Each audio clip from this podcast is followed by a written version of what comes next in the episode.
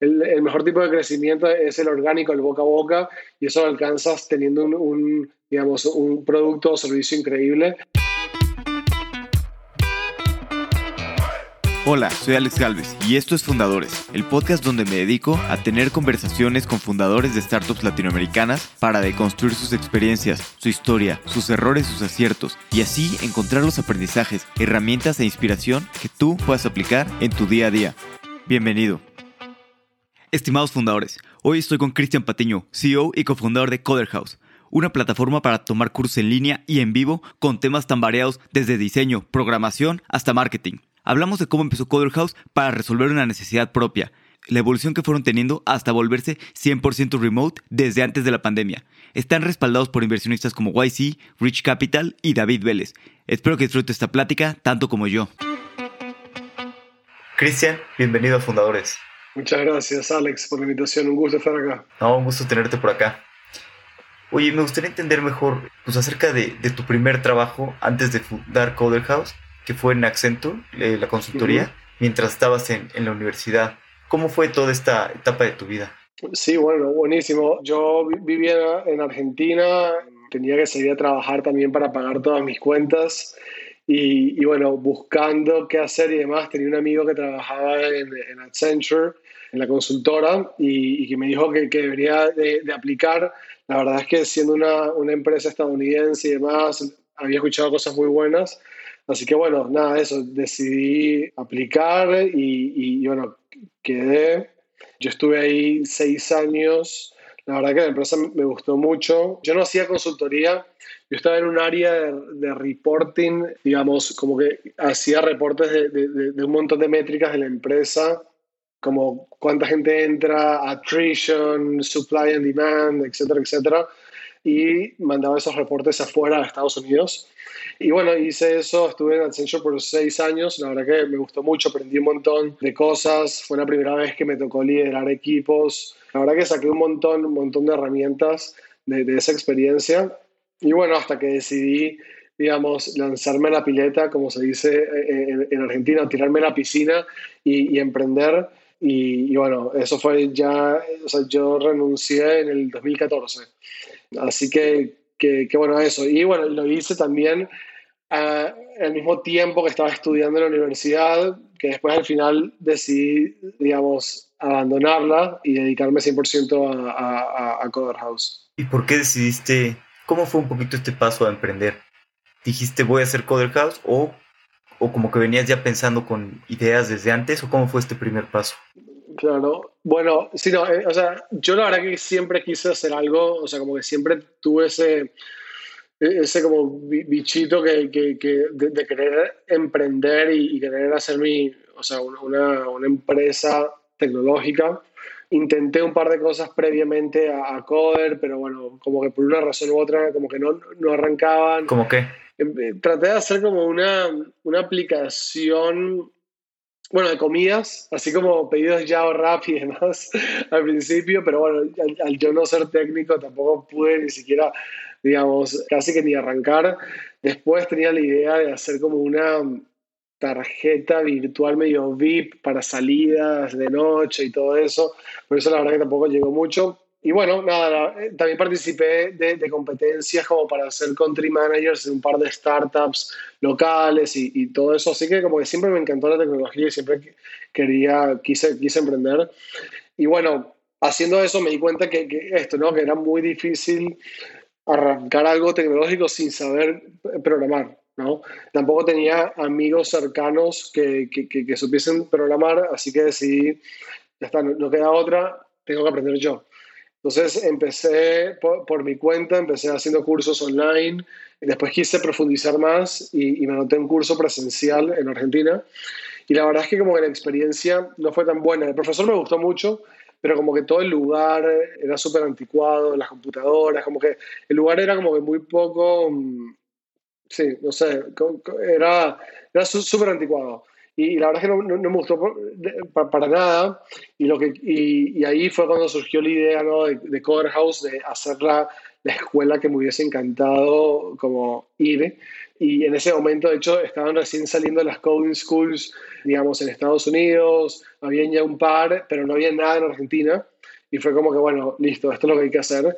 Y así arrancó, digamos, sí, Coder House. ¿Y, cómo se te ocurrió? O sea, dijiste como no, se esto y en eso y empezaste y luego viste las escuelas de las coding schools en Estados Unidos o traías medio la idea en la mente y de repente viste lo que estaba sucediendo allá y, y te inspiraste un poco para acá. No, o sea, dada la experiencia que tuve en Argentina, que, que, que, que, no me gustó, digamos, ahí fue cuando dije, creo que esto es lo que hay que hacer, pero de una manera mucho más como distendida, con un mejor currículum, en un mejor ambiente. ¿Y cuál fue ese primer MVP? O sea, ¿qué sentías que se debía hacer mejor contra lo que había actualmente? Buenísimo. Bueno, primero, eh, sí, para mí como que el, el ambiente, nosotros empezamos en, en coworkings, en un ambiente muy de startup, ¿no? Con una comunidad muy de, de developers. Entonces, eso por un lado bueno, los profesores también, fuimos a buscar a los mejores developers que estaban en Argentina en ese momento. Digamos, un, un, también un approach, me acuerdo que el curso era bastante teórico y era de programación y eso me llamó muchísimo la atención. Entonces, también un approach muchísimo más práctico, ¿no? O sea, de, de, bootcamp, ¿no? De, ir y, empezar a trabajar sobre proyectos reales y a practicar y practicar, practicar. Bueno, este concepto de bootcamp también, de, varias horas a la semana. Entonces, todo eso lo, lo mixiamos y, empezamos Cover House. Y así fue, digamos, la, idea. Y bueno, y ahí en ese momento también eh, yo estaba al tanto de algunas coding schools en Estados Unidos y fue como que genial. Me acuerdo de haber también, o sea, contacté a algunos fundadores de, de bootcamps acá para hablar con ellos, sacar ideas y todo. Y bueno, y así fue como, como arrancamos. ¿Y cómo se sumaron los demás fundadores? ¿Desde el principio buscaste a una persona más técnica que conocías o se fueron sumando este, con el tiempo? ¿Cómo fue esa parte del equipo? Bueno, al principio en realidad no. Eh, eh, empezamos, yo, empecé con, un ex socio, Pablo, que él tampoco era técnico, pero en ese momento no necesitábamos o, no pensábamos que necesitábamos nada, eh, programar nada, o, casi nada, ¿no? Obviamente después nos dimos cuenta que sí, pero arrancando lo, único que hicimos fue poner una página web y, listo, ¿no? O sea, eso era como que lo único tecnológico que necesitábamos. Después era contratar a, excelentes profesores para armar las currículas de los cursos y enseñar y todo eso. Pero así fue como que arrancamos. Después sí nos dimos cuenta que era súper necesario tener a, un co-founder, digamos, un socio técnico que por suerte llegó de pura suerte. Ahora puedo comentar un poco más del tema, pero así fue. Arrancamos dos socios no técnicos. ¿Cómo, cómo llegó? ¿Por, ¿Por qué por pura suerte? Porque él llegó queriendo ser un profesor, queriendo ser profesor, y en ese momento yo no tenía ninguna vacante para profesarle. Él quería ser profesor de um, Nahuel, digamos, que es hoy en día mi, mi, mi o sea, co-founder y CTO, él quería ser profesor para el curso de desarrollo web. En ese momento no tenía ningún curso. Le dije, mira, lamentablemente ahora no tengo nada. Nos igual sigamos hablando. Él, la verdad que se interesó igual mucho por el proyecto. Me dijo, bueno, a ver, ¿qué es lo que tienen acá? ¿Tienen alguna plataforma de, como un web campus para los alumnos? ¿Tienen algo así? Y yo le dije, no, la verdad que no tenemos nada. Estaba pensando en hacer algo por ahí, como mm, suscribirme a un LMS o, lo que sea. Y me dije, mira, yo esto lo puedo hacer, me encantaría, me encanta la educación, yo doy clases en otros institutos, siempre me capacito, me encantaría ayudarte con esto. Y dije, bueno, dale, de una. Así que así empezamos, empezamos como el programando un par de horas todos los fines de semana de forma freelance. De hecho, yo le ofrecí trabajo un par de veces en ese momento. Le dije, mira, me encantaría que te unas. Él me decía, no, para mí este es un proyecto todavía muy chico, no creo que necesiten más que una pequeña plataforma y listo. Y, nada, por suerte, bueno, seguí insistiendo y eventualmente se, se, convenció, se sumó, y eso fue en el 2016. Y, y bueno, y, desde ese entonces que estamos trabajando juntos, ha construido toda la tecnología que tenemos en Coderhouse, que es un montón. La verdad que es un proyecto, o sea, e, es demasiado lo que hay que hacer. Ahora estamos construyendo todo un equipo gigante de tecnología. Así que, que bueno, eso es un poco la historia de, de, Nahuel. ¿Y te acuerdas un poquito regresando al primer batch, el primer curso que hicieron? ¿Cómo fue ese primer curso? ¿Qué le salió bien? ¿Qué le salió mal? Sí, me acuerdo perfecto. me acuerdo de, varios de los nombres de, los primeros alumnos, que aparte igual no eran muchos, eran como cinco o seis. Fue, fue algo como, o sea, mi socio y yo, digamos, peleamos cada venta, o sea, cada, persona, cada lead que llegaba, ya nos llamábamos hasta que, dijeran que sí. Nos costó muchísimo llenar, o sea, llenar, o sea, conseguir esos cinco o seis primeros alumnos. Sí, a ver, me acuerdo perfecto. Fue, bueno, fue ahí en Buenos Aires, en Palermo, en una salita de un coworking, Daría 3, que fueron siempre nuestros partners, el curso de HTML y CSS. La verdad es que sorprendentemente salió muy bien. Nos tomamos mucho tiempo, o sea, previo a eso, a armar una muy buena currícula, a hablar con, o sea, conseguir un profesor que estuviésemos muy, o sea, muy satisfechos con, él. Hicimos muchas pruebas previas también de la clase. La verdad que nos esforzamos muchísimo para que saliera eso. A ver, yo creo que si tuviese que decir qué fue lo que por ahí me hubiese gustado más tener, es por ahí como un soporte más como más tecnología, o sea, más online, más contenido para ofrecerles porque la verdad es que la clase en sí, digamos, durante esas horas semanales, cuando estaban los alumnos, salió muy, pero muy bien. Ellos aprendieron, después consiguieron trabajo de eso. Hicimos, de hecho, un hackathon después del curso donde programaron una página web, o sea, hicieron una, página web desde cero. O sea, salió muy, pero muy bien.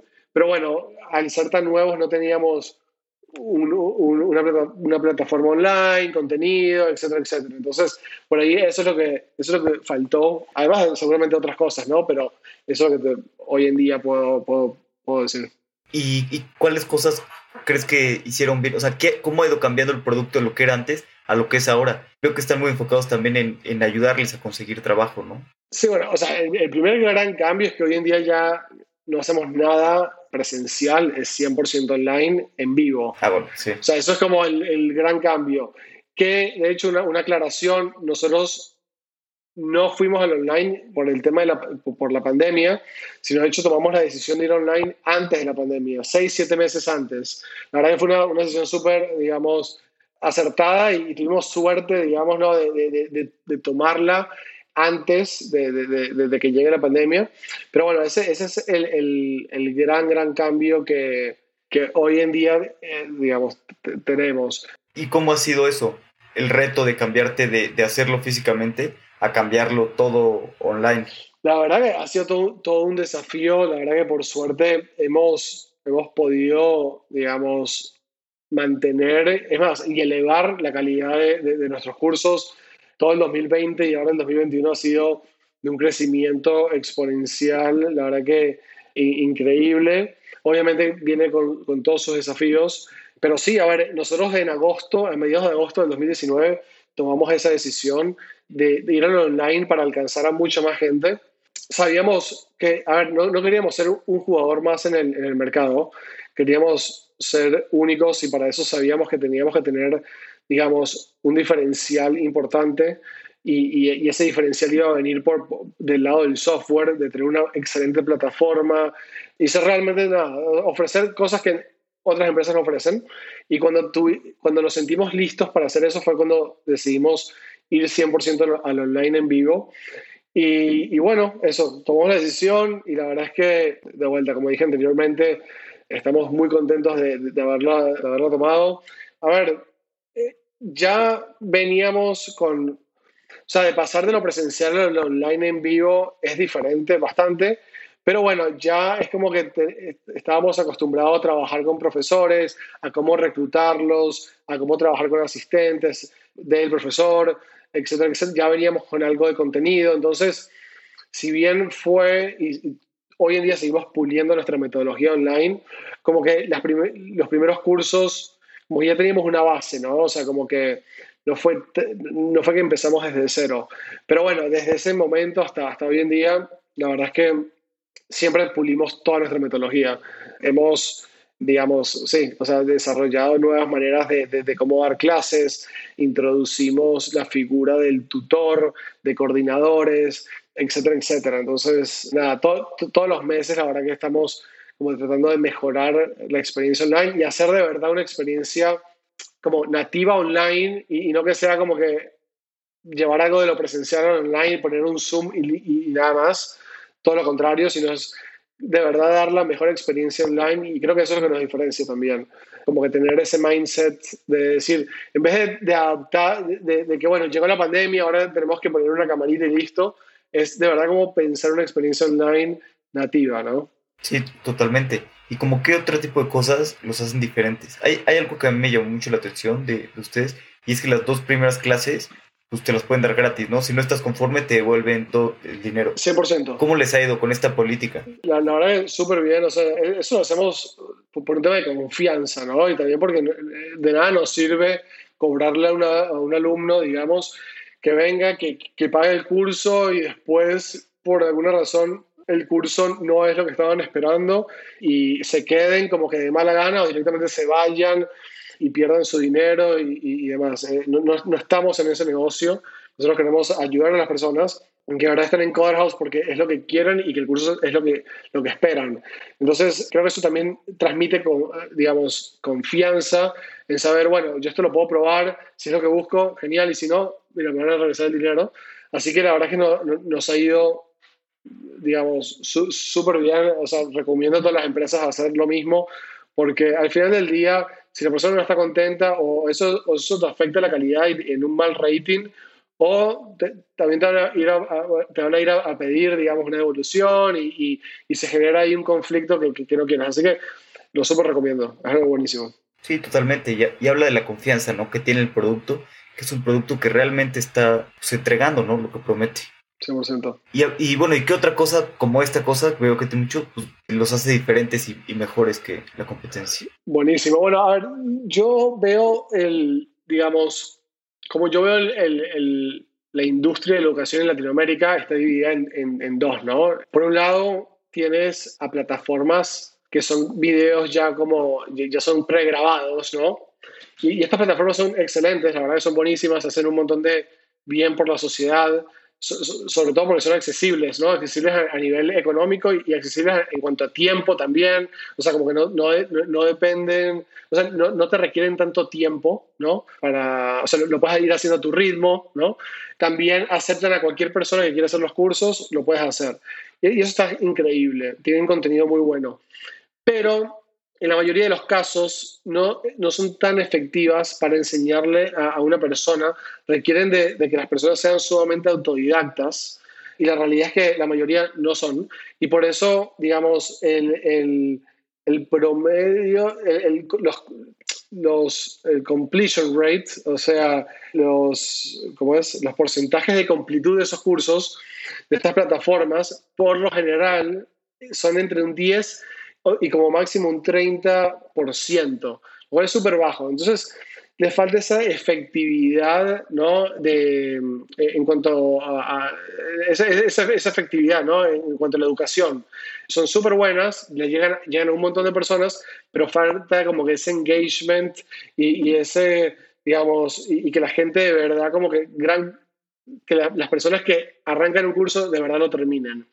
Y por otro lado, tienen, ya tienes más a, los bootcamps, ¿no? que son mucho más intensivos, que son eh, en vivo, antes eran presenciales y demás, que ocurre un poco lo, al contrario, son mucho más efectivos a la hora de, digamos, de, de, de, enseñarte, por ahí también conseguirte un trabajo y demás, pero no son tan accesibles.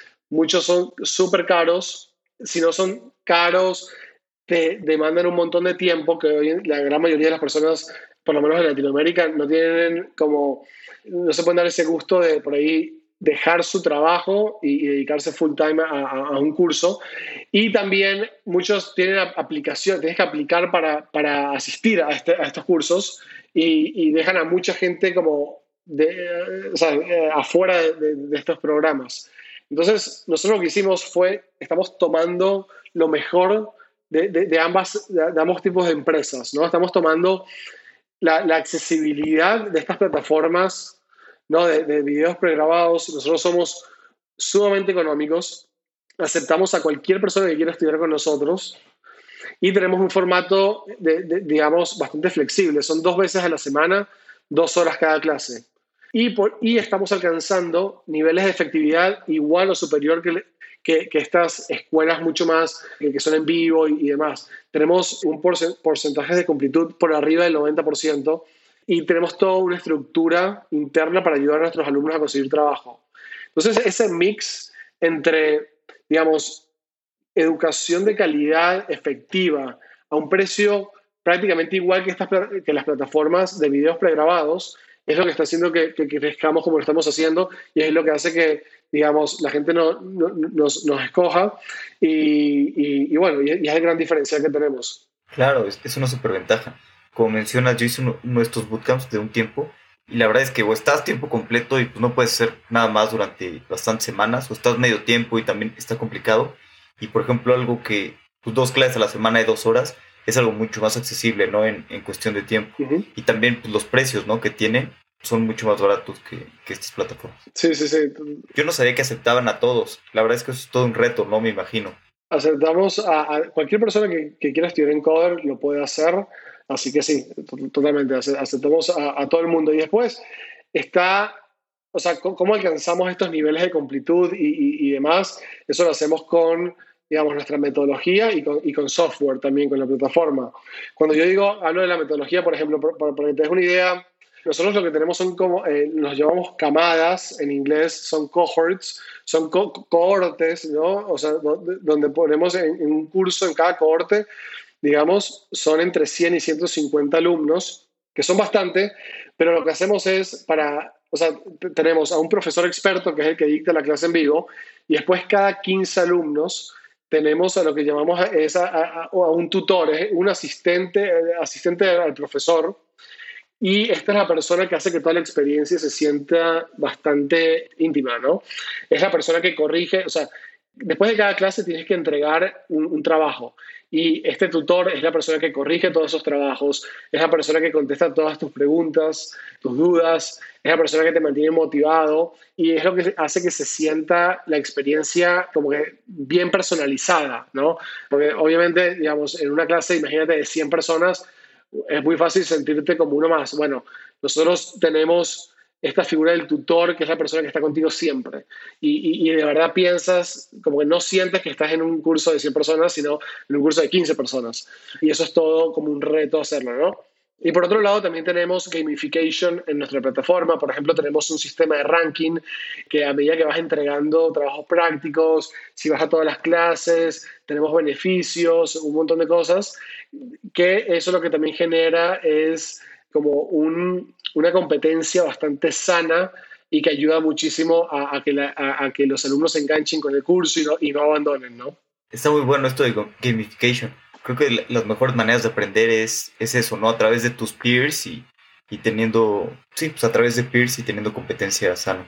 Totalmente, totalmente. Y, y un poquito, tengo curiosidad de, de su paso por, por Y Combinator, que digo, es muy buena aceleradora, ha invertido en, en grandes empresas pero muy, muchas empresas que entran, entran en etapas muy tempranas. Uh -huh. Ustedes estuvieron ahí, pero ya llevabas pues, muchos años, ¿no? Este, en Coder House. Me gustaría saber cómo fue pues, su experiencia en, en One Combinator y sobre todo, pues, ya después de tantos años de, de estar emprendiendo y creciendo la empresa. Sí, tienes toda la razón. La gran mayoría de las empresas que, que entran están en un, como un estadio mucho más temprano. En nuestro caso, la decisión de entrar ahí era también ponernos como en el mapa mundial, también entrar y tener acceso a inversores de primer nivel, no solo en Latinoamérica, sino, sino fuera. Al final del día, también eh, Y Combinator es un sello ¿no? de validación que, mm, que, vale muchísimo. Más después de todo lo que ellos te, de que ellos te pueden ayudar y, y la red de mentores y, y, la comunidad que tienen. Y sí, al final del día también fue más, en vez de una, una decisión muy racional, fue más como emocional mía de, a mí Y Combinator siempre me, me encantó y, y, quise entrar y quise ser, ser, parte y por eso entramos. La verdad que el programa está buenísimo. Lástima que, a, a ver, hoy en día con la pandemia es 100% online. Me hubiese gustado ir para para allá, pero la verdad que, que, que está muy bueno. Yo, en nuestro caso, el provecho que más le sacamos fue a hablar con, con nuestros partners, Ahí tienes, por ejemplo, en nuestro caso, que nosotros nos tocó Tim Brady. Tim Brady fue el primer em, empleado de Yahoo y estar hablando semanalmente con él y hablando de tu negocio y cómo puedes mejorarlo es increíble.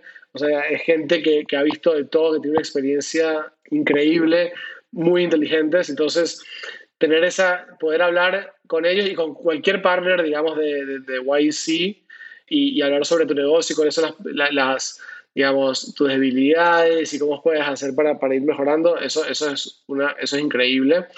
Después también tienes todo el network de, de, founders. Yo, por ejemplo, o sea, estás, eh, eh, estoy en un grupo de, de, Telegram con todos los fundadores latinoamericanos que han pasado por ahí.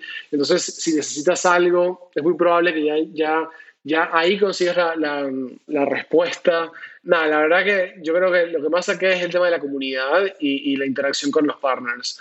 Y después, bueno, obviamente si, si estás buscando capital, te abre muchas puertas. No te asegura que levantes dinero, porque levantar dinero, por lo menos, digamos, para first time founders de Latinoamérica, nunca es fácil, pero sí te abre muchas puertas. Sí, de acuerdo. ¿Y, cómo fue su proceso de aplicación? ¿Venían aplicando más veces? Porque digo, sobre todo porque como ya eran etapa, digo, estaban más maduros, ¿por qué decidieron aplicar y todo? Digamos, nosotros aplicamos un par de veces cuando éramos presenciales teníamos una idea, digamos, de, cómo escalar un modelo presencial y con tecnología y demás, pero, pero la verdad es que era como que no, no quedamos. ¿no? Era, era un modelo también muy difícil de hacer funcionar. Así que sí, apenas cambiamos todo el modelo al online, ahí fue, apliqué otra vez y bueno, y por suerte quedamos.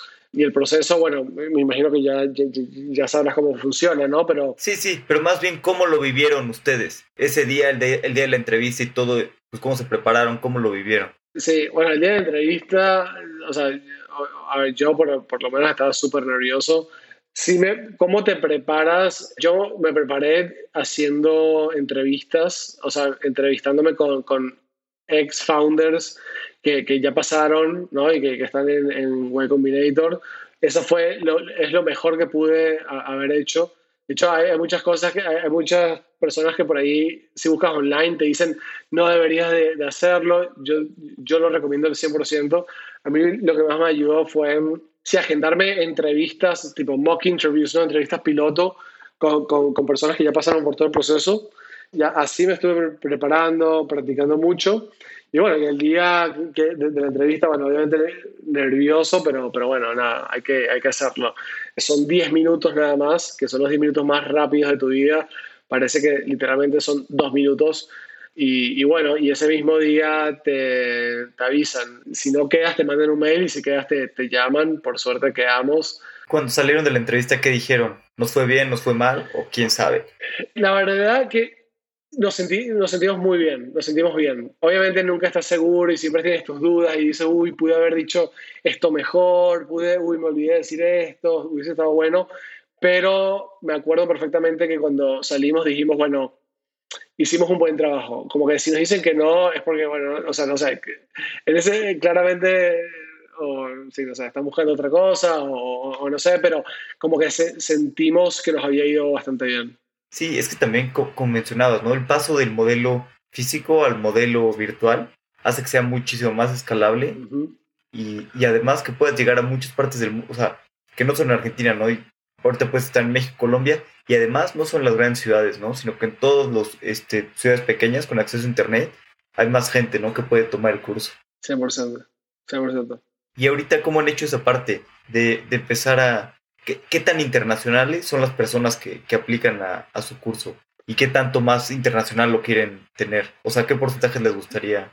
Buenísimo. Hoy en día, a ver, a, nosotros habernos, eh, digamos, nacido en Argentina, ese es nuestro mercado más grande. Eh, aproximadamente un 80% de nuestro negocio pasa por Argentina y un 20% y el resto, digamos, pasa por países como Colombia, Chile, en Perú, en México también, Uruguay, lo que nosotros aspiramos y, y, a lo que nos vamos a enfocar mucho este año y bueno, y, y en los próximos es a dar vuelta, ¿no? Eh, esos porcentajes, ¿no? Que el 20-30% venga a Argentina y el resto de toda Latinoamérica. Hoy en día nuestro foco, hoy no, o sea, a partir del mes que viene, nuestro foco va a estar puesto en México. ¿Y cuáles son las estrategias para empezar a cambiar ese, pues ahora al 20% Argentina y todo lo demás al resto de Latinoamérica? ¿Cómo planean crecer en México, en Colombia, en Perú?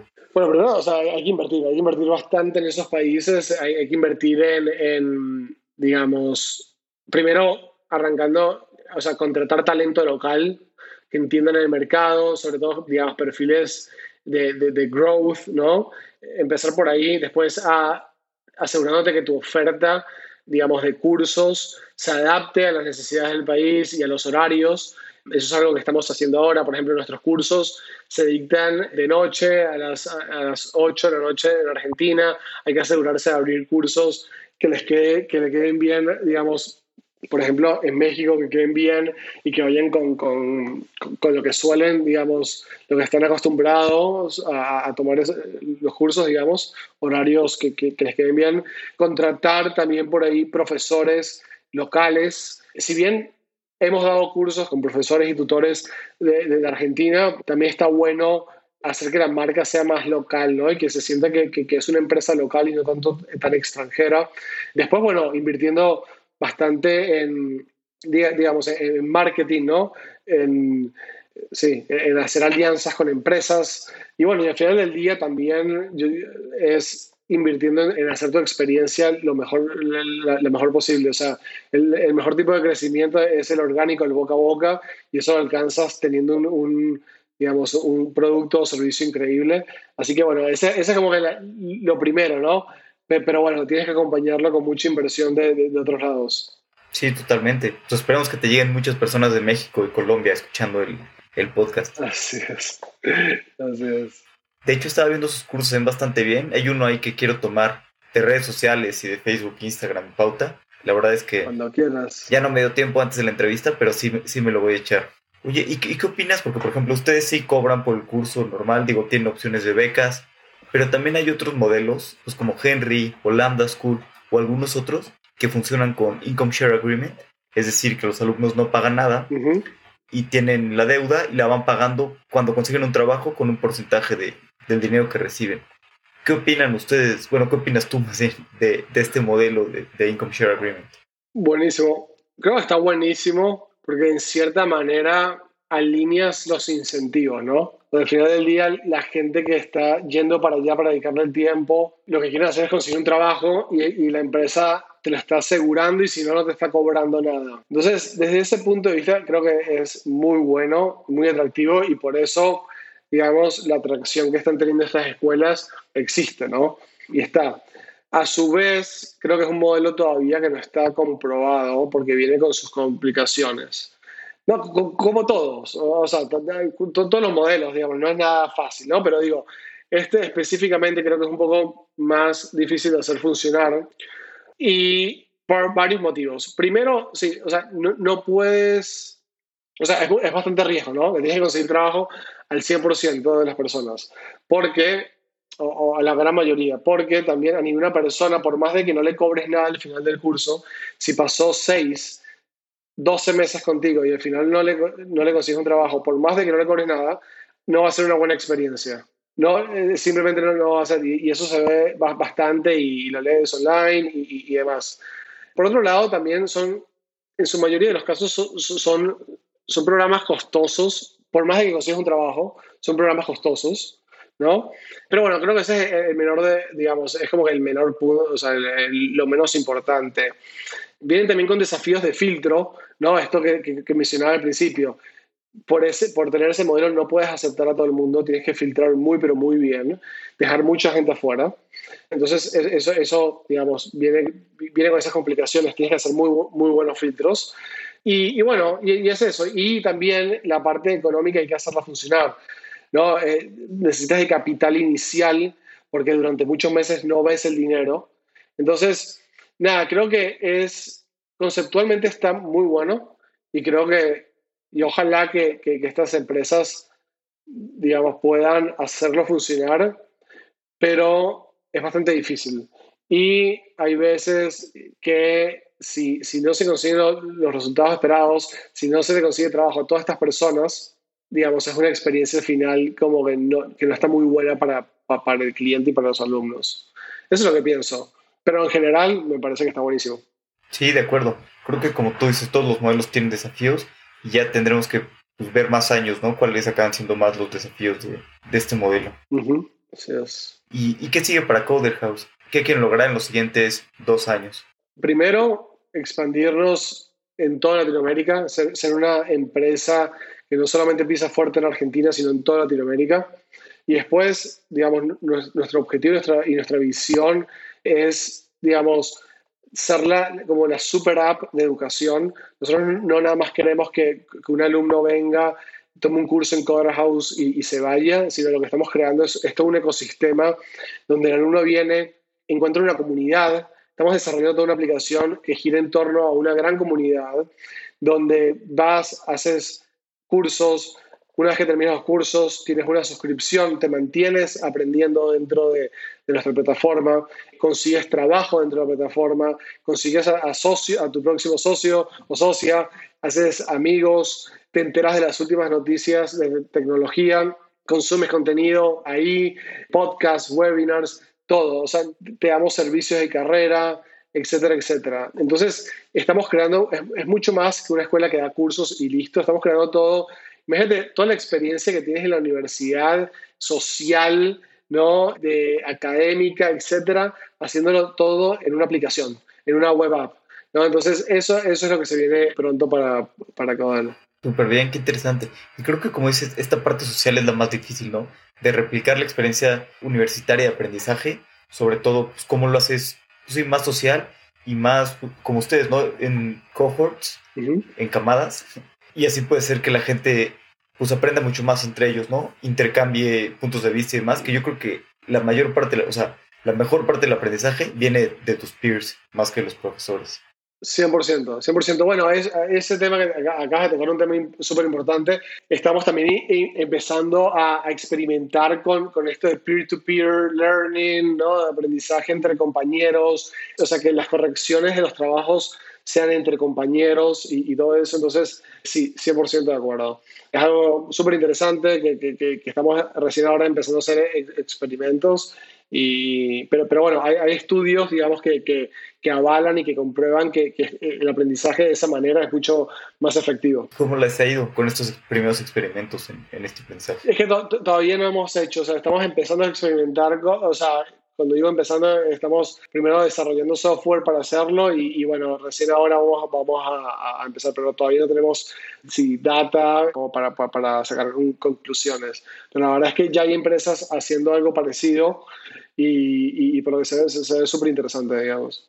Buenísimo, sí, la verdad es que suena, muy interesante y creo que hay mucha innovación que se viene en el sector de educación. Últimamente he estado viendo este, pues muchas empresas ¿no? en Estados Unidos, me gustaría ver más en Latinoamérica, haciendo cosas súper interesantes ¿no? en educación. Totalmente. On Deck, Maven. Totalmente. Y, o sea, esos de cursos, ¿no? De cohort based y, y, pues muchas otras cosas, ¿no? Sí, totalmente. Esas son las dos empresas que hoy en día o sea, son, son las más nuevas y, y creo que por, por, lo que se ve les está yendo muy bien. Y sí, y, y creo que las, do, la, la, las dos cosas que tenemos en común con ellos es esto de cohort based, ¿no? y también mucho en torno a la comunidad. Y creo que por ahí va, la, va como el, lo que es el futuro, este nuevo, como, esta nueva ola, digamos, de empresas de EdTech, ¿no? Así que, que sí. Sí, de acuerdo. Pues vamos a pasar a mi, a mi parte favorita, que es la serie de preguntas finales. Seguro. Las preguntas son cortas, las respuestas no necesariamente necesitan ser. Perfecto. ¿Cuál es el libro que más has recomendado? A mí el libro que más me ayudó para emprender y para armar la empresa ha sido High Output Management. Buenísimo. De Andy Grove. Sí, sí, sí, no me equivoco. Este es, es como la Biblia para de los negocios, digamos, de, cómo hacer una empresa y cómo hacer management, ¿no? Sí, buenísimo, un gran libro. No lo han recomendado tanto, eso creo que solamente una persona. No, bueno, es, excelente. Por un momento creí que decir Hard Thing About Hard Thing, que es sí muchísimo. Pero... Claro, no, no, el de High Output Management. Me encanta, me encanta. Sí. ¿Cuál es tu hack favorito para ahorrar tiempo para ser más productivo? No sé si es un hack, en realidad por ahí puedo, puedo hablar sobre qué tipo de rutinas tengo. A ver, algo que me sirve a mí muchísimo es la noche anterior hacer mi, mi lista de to-dos, o sea, como ya saber qué tengo que hacer al día siguiente. Eso me ayuda. En vez de despertarme y empezar, bueno, ¿qué tengo que hacer hoy? Es como ya tipo antes, ¿no? De, por ahí irme a dormir, tomarme media hora y decir, bueno, estas son todas las cosas que quiero, quiero hacer. Eso me ha ayudado increíblemente. Y después trato de ser sumamente cuidadoso con mi tiempo y, y, y, me gusta por lo general tener el calendario sin nada. Es muy difícil, o sea, casi siempre, hoy en día por lo menos casi imposible. Siempre tengo algunas reuniones y, bueno, obviamente, digamos, por mi rol en, la empresa lo tengo que hacer, pero trato siempre como que de, no poner reuniones por, por ponerlas y ser muy cuidadoso con eso. Así que esas son las, como que las dos cosas. Creo que sí, planificar bien la noche anterior y, y, no poner reuniones por ponerlas. Buenísimo. Sí, ambas muy, buenas. ¿Qué creencia o hábito has cambiado en los últimos cinco años que ha mejorado drásticamente tu vida? No sé si en los últimos cinco años, pero en los últimos dos meses empecé a hacer ejercicio, empecé a despertarme a las cinco de la mañana y empecé a hacer ejercicio y la verdad que ha cambiado o sea, ha sido increíble. O sea, eso te ayuda mentalmente a estar, digamos, a tener claridad, digamos, mental, a estar sano mentalmente. Bueno, obviamente físicamente también, pero, pero eso, eso lo, empecé a hacer, empecé a levantarme muy temprano, bueno, te, rinde mucho más el día, mucho más productivo, eh, etcétera, etcétera. Así que, digamos, lo, que ese, ese, ha sido como el gran impacto que, o el gran cambio que, que, he hecho, es levantarme mucho más temprano y, y empezar a ejercitar bastante. Súper bien. Yo, yo me levanto más, más temprano, pero no a las 5. O sea, más temprano para mí, pero como a las 7. Todavía me falta más temprano para poder hacer ejercicio con calma. Muy bien, muy bien. Si te dieras un consejo a ti mismo cuando tenías 15 años, ¿qué te gustaría decirle? Aprende a programar. Eso. Me, hubiese encantado de, ya desde ese momento si aprender a programar y, y me a hacer cosas. Sí, eso. Totalmente. No hay nada como construir las cosas tú, ¿no? Y hacer algo y que sea como yo lo hice, ¿no? 100%, 100%.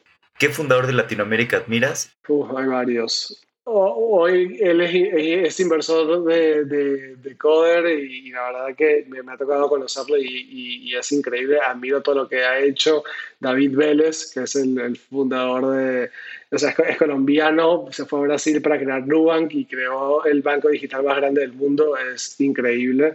Creo que sería un invitadazo más que, o sea, eso.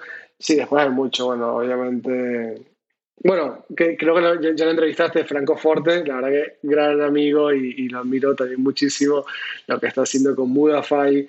La verdad que ellos dos son los que se me vienen a, la mente ahora. Hay muchos haciendo cosas increíbles. Bueno, Sebastián Mejía de Rappi también, también es inversor y, bueno, Rappi creo que no, hay mucho más para decir sobre, sobre todo lo que han conseguido y transformado la industria. Así que sí. No, buenísimo, grandes emprendedores. Ahí te voy a pedir apoyo cuando, cuando busque a David Vélez o a Sebastián Mejía. Claro que sí, claro que sí. Encantado. Sí, Cristian, ¿dónde podemos saber más de Coder House? Aplicar y conocer más, saber más de ti, conocer más de Coder House. Coder House pueden ir directamente a nuestra web, a coderhouse.com, Coder House en las redes sociales, así simple, o sea, en en Instagram, somos súper activos ahí, en Twitter, todo, coderhouse.com y coderhouse en las redes sociales.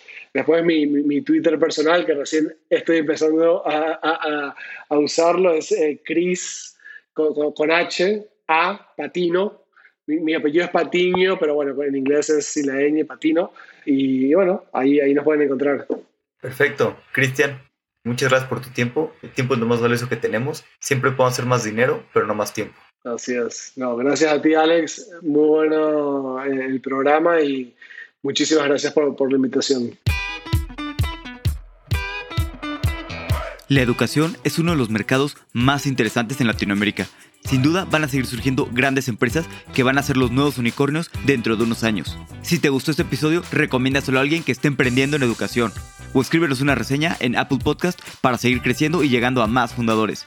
Hasta la próxima.